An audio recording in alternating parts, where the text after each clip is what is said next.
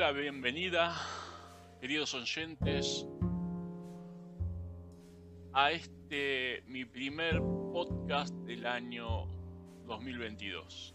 Quien les habla Rodolfo Vigués y para los que me escuchan por primera vez les comento de lo que va este espacio. Este está dedicado a difundir un poco de mi conocimiento informático y opiniones en otros temas en general. En mi último podcast del año 2021 había hecho un resumen de todo lo que había eh, acontecido o pasado en materia tecnológica, tecnológica en el mundo y principalmente en Argentina. Como suelo hacer todos los años, empiezo con un resumen de la feria de tecnología que se celebra en Las Vegas, que se llama CES, eh, pero esta vez lo dejaré para el segundo podcast. En esta ocasión hablaré de un problema que se repite en la, en la Argentina año con año.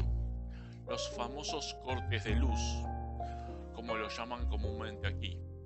Es en sí un problema que refleja la mala administración que han tenido los gobiernos de turno en con respecto a este tema y los entes reguladores de lo que es la, los prestadores de energía eléctrica. En Argentina tenemos un drama con esto, dado que a lo largo de la historia siempre fue un tema de los que los prestadores de servicios solo se encargaron en cobrar, en ganar dinero, pero no invirtieron en reponer o modernizar la infraestructura que tiene el país y ciudades como Buenos Aires o la provincia de Buenos Aires no, se han, eh, no han renovado el cableado acorde al consumo que crece y tampoco se ha prevenido con armar sus estaciones que puedan aguantar no solamente las altas temperaturas del verano, sino también bajas temperaturas o la inclemencia del tiempo. Y por eso fallan y hay cortes del suministro eléctrico. Por otro lado, tenemos un aumento significativo de los usuarios que se han convertido en mineros de criptomonedas y este emprendimiento consume grandes cantidades de kilowatt hora. No le podemos echar la culpa a los aire acondicionados, dado que estos están fabricados para mantener un bajo consumo y muchos usuarios o clientes han cambiado su, luminaria en su casa por LED que son de bajo consumo y alta eficiencia energética.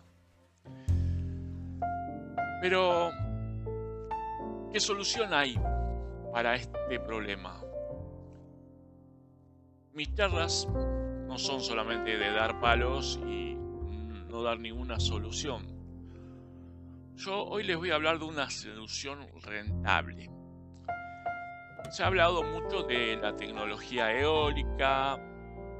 Hay lugares como Santa Cruz o el, sur del país, en otros lados, que se han puesto campos eólicos, que son grandes ventiladores, que son generadores de electricidad y abastecen a lo que es el, eh, sistema eléctrico en algunas zonas y por eso obviamente no hay cortes de luz. Las centrales eléctricas también son una fuente de, energía, pero lo que pasa es que algunas veces hay escasez o no hay agua y o baja el agua eh, y no hay forma de mover las turbinas que generan electricidad. Las centrales nucleares la de Atucha o la que tenemos en Embalse Río Tercero, em, hay que dejar de usarlas porque corremos un peligro de que tengamos, por la falta de inversión, un desastre como Chernobyl, por ejemplo. Entonces, ¿qué solución hay para generar electricidad y que sea rentable? ¿Algunos de ustedes han escuchado el término digestores? ¿O qué son los digestores? Bueno, esto es una tecnología que se empezó a usar en Japón en, la década del 80. Los digestores son grandes eh, contenedores de lo que nosotros eh, tiramos como es la basura, los desperdicios locales, perdón. Y todo eso va dentro de un contenedor, el cual genera una, eh, un gas por la descomposición de las eh, de las cosas que hay en materia de, consumo de basura, ¿no? Tenemos lugares que se tira la basura y se tira, pone tierra y nada más, no se hace más nada con la basura. Pero la basura puede ser rentable económicamente, no solamente para los que eh, hurgan en, la basura, que son los cartoneros, y con ellos sacan, eh, ah, reciclan y hacen cosas, sino también para, para el mismo, para generar electricidad. Y no solamente electricidad, sino también gas, para el cual que podemos consumir para, eh, por ejemplo, cargar combustible en los autos que funcionan a gas o directamente generar electricidad y tener autos eléctricos. ¿Y cómo sería esto? Bueno, sabemos que ese gas es altamente combustible, pero generando los digestores se genera una presión muy grande, lo cual sale por una boca especial, lo cual no solamente mueve a presión el gas, sino también mueve una turbina, la cual genera electricidad. Y esto sería la solución rentable de qué hacer con la basura y qué hacer y dar una solución doble de tener gas por un lado para el consumo eh, domiciliario y electricidad para el consumo domiciliario o empresas. ¿Cuántos digestores se pueden poner? Los que uno quiera, porque cuando, cuanto más digestores tengamos, más cantidad de electricidad generaremos.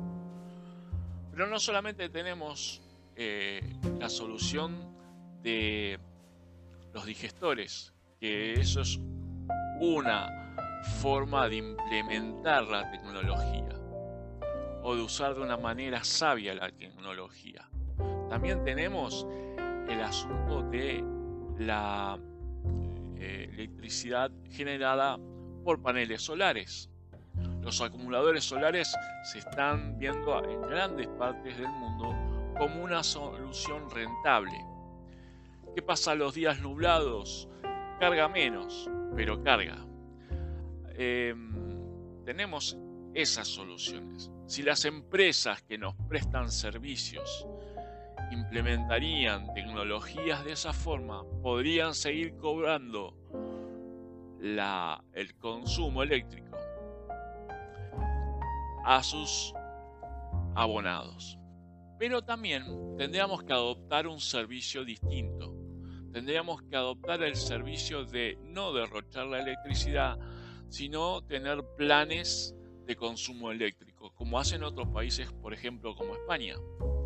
España tiene un sistema de que uno contrata la cantidad de kilowatts que va a gastar por mes, y eso es lo que paga. No paga más ni paga menos.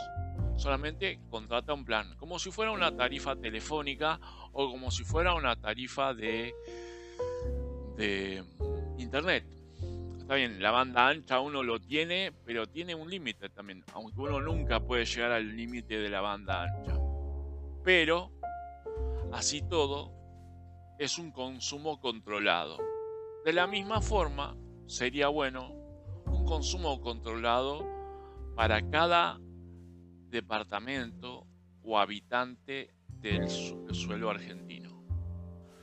Esto no solamente haría que la electricidad esté mejor regulada, sino que nos seríamos derrochones con eso. El hecho de generar electricidad también genera eh, problemas de carácter ecológico, porque algunas plantas generan electricidad con el uso de carbón. El carbón tira humo al, al medio ambiente y contamina. Las plantas de carbón todavía se siguen utilizando. País no sé cuánto habrá, pero se siguen utilizando. Ni que hablar las usinas nucleares, que desperdician o tienen un, un desperdicio que se llama agua pesada. Y eso es ultra altamente contaminante. Entonces, como dije, este podcast habla sobre este problema y también la solución. Porque si nos ponemos a pensar, ¿cuántos de nosotros queremos seguir teniendo siempre corriente como para que no se apague la, la computadora que estamos trabajando o para que podamos trabajar en cualquier lado y dormir, por ejemplo, por ejemplo, frescos si tenemos aire acondicionado o vivir un día fresco si tenemos aire acondicionado. Hay lugares como los barrios de bajos recursos económicos, que son lo que nosotros llamamos villas en Argentina, o villa miseria, son barrios que no se controla el consumo eléctrico. La mayoría de los pobladores de esos lugares se cuelgan ilegalmente al tendido eléctrico y por ende no facturan el tendido eléctrico. Muchos dirán que soy una persona que dice, uy, bueno, pero esos pobres no tienen, no tienen recursos, no, tienen recursos. En otro podcast que voy a sacar este año, voy a hablar de cómo tratar el problema de la pobreza en Argentina. ¿Qué se le puede, cómo se le puede ayudar al pobre a dejar de ser pobre? Porque el pobre muchas veces es un problema generado por el mismo gobierno. Y yo no estoy hablando de un color político, estoy hablando de la negligencia por parte de las administraciones de cómo manejar un tema que en sí es sencillo de manejar, pero que muchos de ellos se aprovechan de estas personas para un clientelismo fácil para que los voten. Mi nombre es Rodolfo Vigués y espero que les haya gustado este, este podcast, el primero del año 2022, y será hasta la próxima. Gracias.